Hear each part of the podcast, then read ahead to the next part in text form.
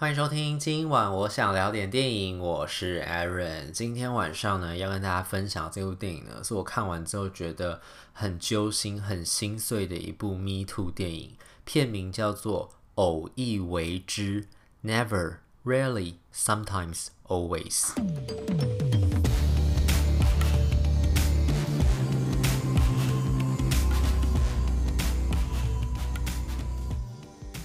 英文片名那时候我看到的时候也是觉得很奇怪，因为它就是四个时间副词，就是 never 是从不嘛，really 是很少，sometimes 偶尔有时候，然后 always 总是。就那时候看到的时候想说，嗯，为什么要取消这个名字？然后中文就直接把它翻成叫偶一为之。那时候就是一切都不懂他在干嘛，但是看到电影的后面的时候，你就知道为什么他会写这四个副词。就这个副词其实就是我们在写问卷的时候，或是问问题的时候，人家通常不是问卷上都有很多问题，然后就会问你说这个频率怎么样。这件事情从来没有发生过，还是很少发生，还是偶尔会发生，还是总是会发生？为什么会有这个问题呢？就是要从这个故事本身的说起。这个故事在讲的是一个少女发现意外发现自己怀孕了之后，她是就是没有任何预料之中的怀孕，她决定要去堕胎的一个故事。而且她堕胎这个过程呢，她并没有让她家人知道。这背后有什么难言之隐呢？就是从这个故事当中，我们就慢慢发现说，这个少女到底在经历怎么样的生活？为什么她会？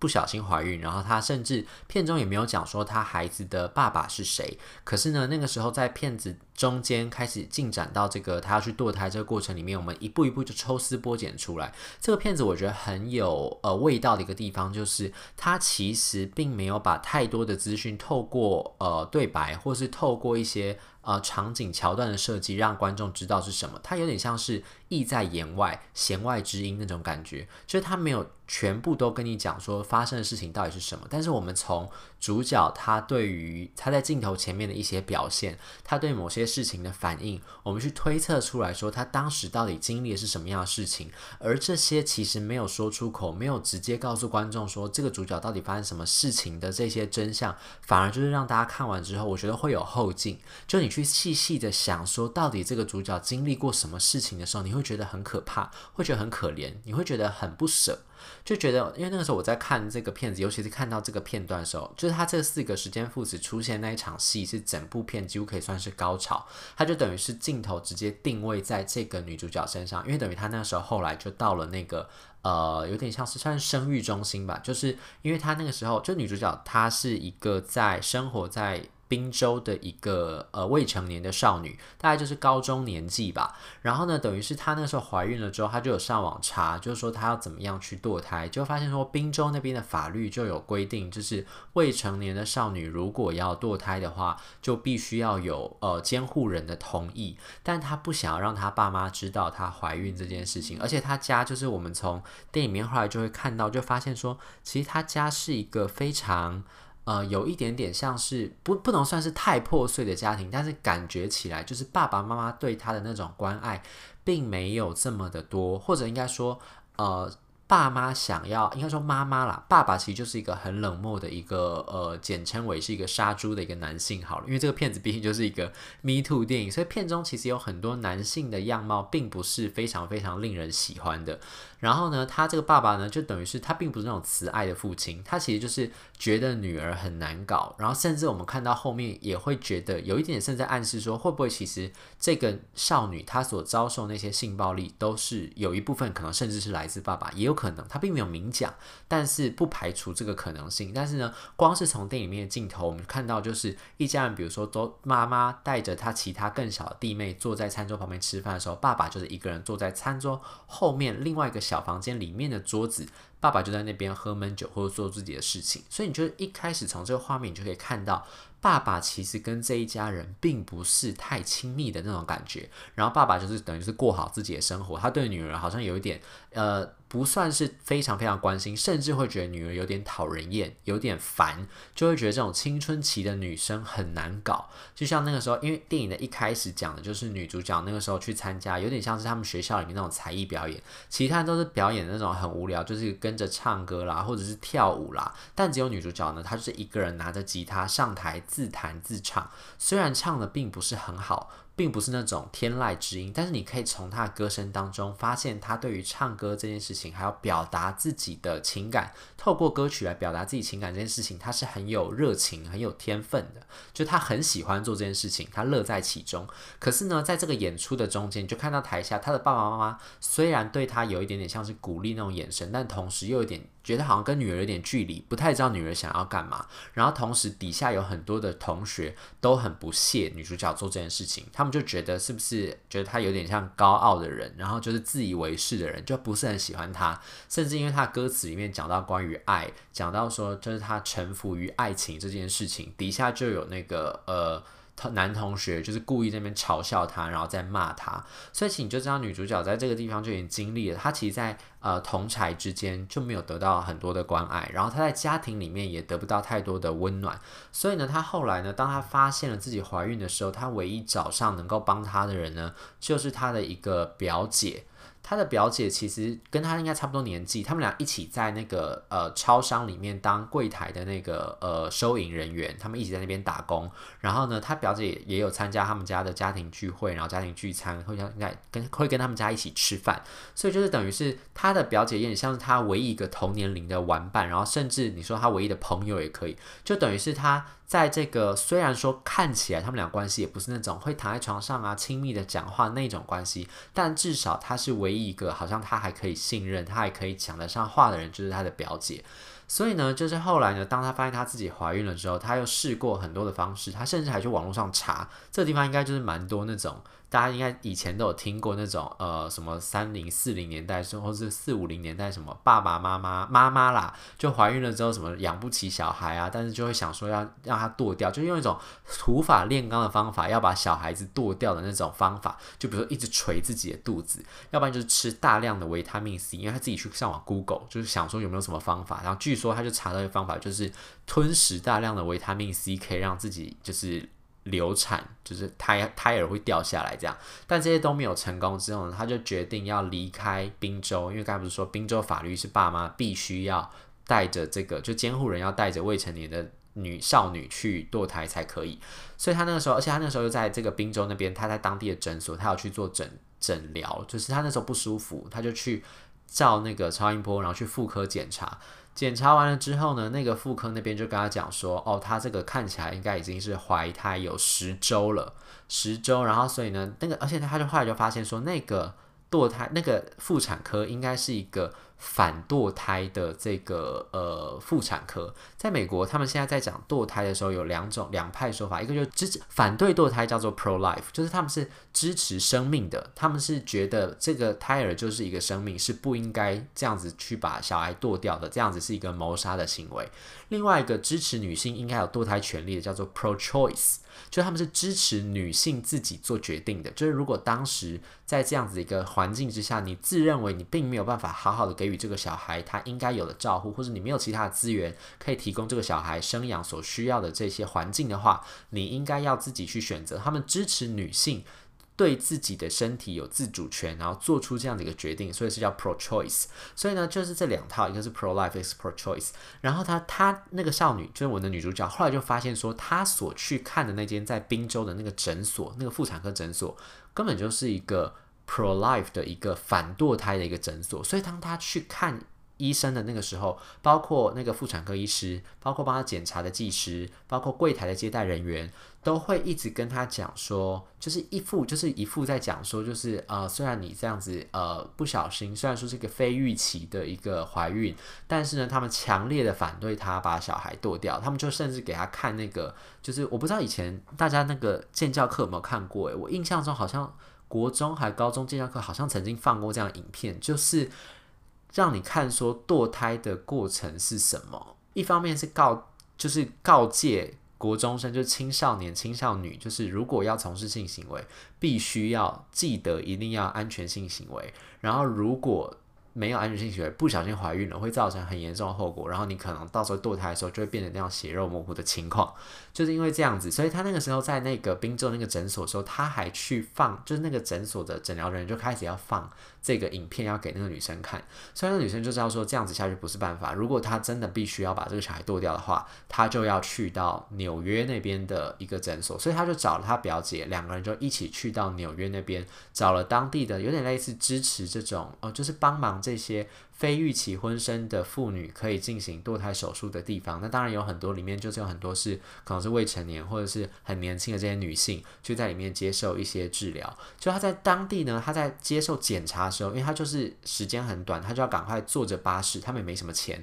他们就一路坐着巴士从宾州来到纽约，然后到了那个呃。检查的这个妇科中心之后呢，他就赶快帮他安排检查，就跟他说我要尽快把这个手术做完，因为等于他有点像是类似翘家这样子，跑到那个地方去做这个手术。然后到了这个地方之后呢，那个那边的检查人帮他一检查，就跟他讲说，其实你并不是十周，其实你已经十八周了，所以你不能在我们这边比较小这个诊所，我们会帮你转介到我们同样一个这个联盟。一起在做这个帮助女性做这个堕胎计划的生育计划的这样子的一些联盟的医院，要知道他到比较大医院，他一开始就去布鲁克林那边吧，然后后来他我忘记他第二次去的就是比较大那个医院在哪边，但总之就帮他转诊过去，转诊过去之后帮他检查，就安排手术，然后后来在安排手术的时候呢，那个就要另外会有一个心理师，一方面一一开始会先有一个呃算是经济顾问，他就是会来。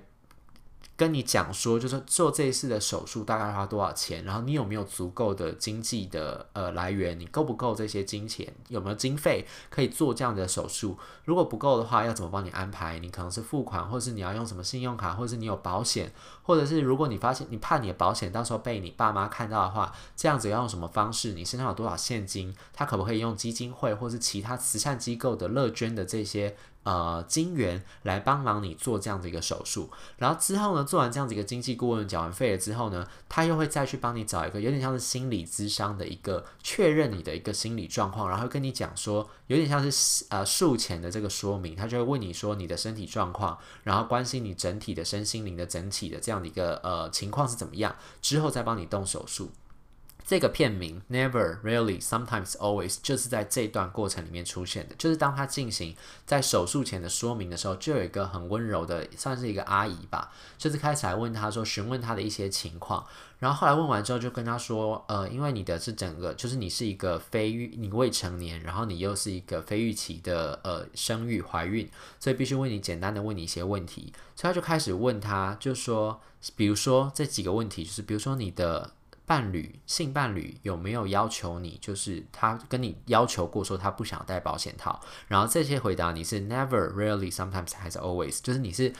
你的那个伴侣是从来没有要求过，还是很少要求过，还是偶尔要求，还是总是这样要求？然后还有其他问题，就是比如说你的伴侣是不是有故意想要让你怀孕？然后你的伴侣有没有对你有暴力威胁的一个样子？或是你的伴侣是不是有曾经对你真的做过肢体暴力？然后你的伴侣有没有在你不想要发生性关系的时候强迫你发生关系？等等这些问题。所以就随着这些问题，它等于是一步一步一步的在剖析这个少女当时所遭遇到的一个关于性的整体的。环境是什么？然后那个画面，这个这场戏非常非常精彩，原因是因为他把整个镜头定焦在这个女生的身上。这个女主角这次主演女主角就是主要就是这个怀孕的女生，还有她的表姐，这两位都算是新的演员。主演的这个主角叫做 Sydney Flanagan，然后另外她表姐呢叫做 Talia Ryder，这两个都是算蛮新的演员。这个甚至是 Sydney Sydney Flanagan 她的第一部电影吧，依照我查到资料是这个样子。所以当她的镜头定在这个上面的时候，她那个表情其实。是非常复杂而且难以言喻的。我觉得她这两位年轻演员在这部戏里面演的真的都很好。导演呢，这个导演叫做 Eliza Hitman。Eliza Hittman 呢，她是一个算是比较独立片圈的一个女导演。然后她之前也是拍过日舞影展的另外一个片子，好像叫做 Beach Rat 吧。然后我忘记有没有这种片名，因为我也是查资料才知道他之前也拍过其他片，然后短片啊，然后包括一些影集啊，然后还有一些长片这样子。他上一部在日舞影展也是获得很多好评的长片，就是我刚才说那个 Beach Rat。然后这一次呢，这部片子是二零二零年的时候，就这个偶一为之这部片子是二零二零年的时候，一样在日舞影展上面首映。然后首映完之后呢，就在二零二零年三月，就去年三月，在柏林影展就拿到了评审团的英雄奖。所以呢，它其实是。非常非常受到好评的一部电影。然后呢，导演呢，Eliza Hammond 这一次在这个偶遇为之里面，他其实留了很多演绎的空间给这两位年轻演员，就是 Sydney Flanagan 跟 Talia Ryder。就是他其实台词并不多，然后他让他们去发挥。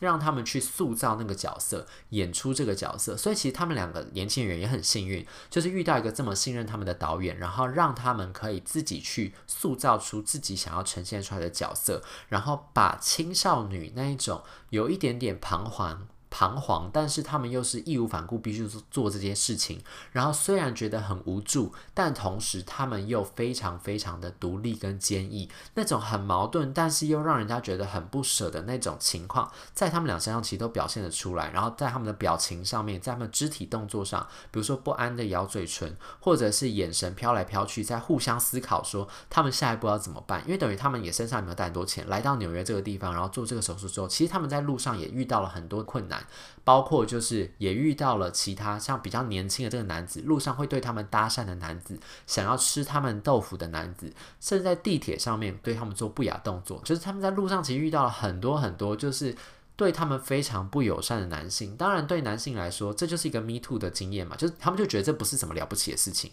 但是在看在女性观众的眼中，或许你就会想到很多在你生活当中不经意。对方是男性，但他可能并不觉得这件事情是一个什么大不了玩笑，但是对你来说可能是非常非常不舒服、非常非常不开心的一些经验。在片中其实还有很多类似的一种描述。Eliza Hammond 就等于是让这两位，就 Sydney Flanagan 跟 Talia Ryder 这两位年轻演员去演绎这样的过程，然后让他们踏上这样一个去寻求堕胎、想办法找回自己人生自主权的这样子一个经过。所以我觉得它其实是非常非常动容，它并不是一个非常快节奏的片。它甚至有点像是 vlog，就是我们在拿着，就是像 YouTube 上面很多人影片在拍，就是我今天要去哪里，我在拍一个过程。它就等于把这个两位少女，这个大概是呃两到三天的一个去堕胎，从宾州到纽约堕胎的一个经过，还有路上他们发生什么事情，跟事前他们做哪些准备，然后他们生活当中遇到什么样的一些困难，把这个全部都浓缩在这个片子里面给大家看。而且他这个片子虽然是讲了跟堕胎相关的这个题材，我是觉得啦，他其实并没有很严肃的在。呃，要求观众或者灌输观众对于堕胎这件事情要有什么样的想法？我觉得它比较像是，它就是呈现出来一个这个少女，她今天就是因为意外怀孕了，然后她的客观条件不允许她跟她的家人商量这件事情，她要想办法去解决这样一个情况，她还有什么办法可以去做？她把这整个情况就是演绎给大家看，演绎给观众看，所以我觉得其实呢，它也算是一个让大家自己看完之后直接去思考，它不希望大家带有太多的价值判断，想让大家就是看完之后你去。思考所有的这个现实情况是什么？这个片子最重要就是一个现实感，现实就是这个样子。但是如果是你遇到这样的情况，你要怎么办？以上就是今天想跟大家分享这部《偶一为之》。如果对这节节目内容有任何的意见，欢迎留言，或者是到 Instagram 搜寻电影伦森私讯小盒子，让我知道。今晚我想聊点电影，我们下次再见，拜拜。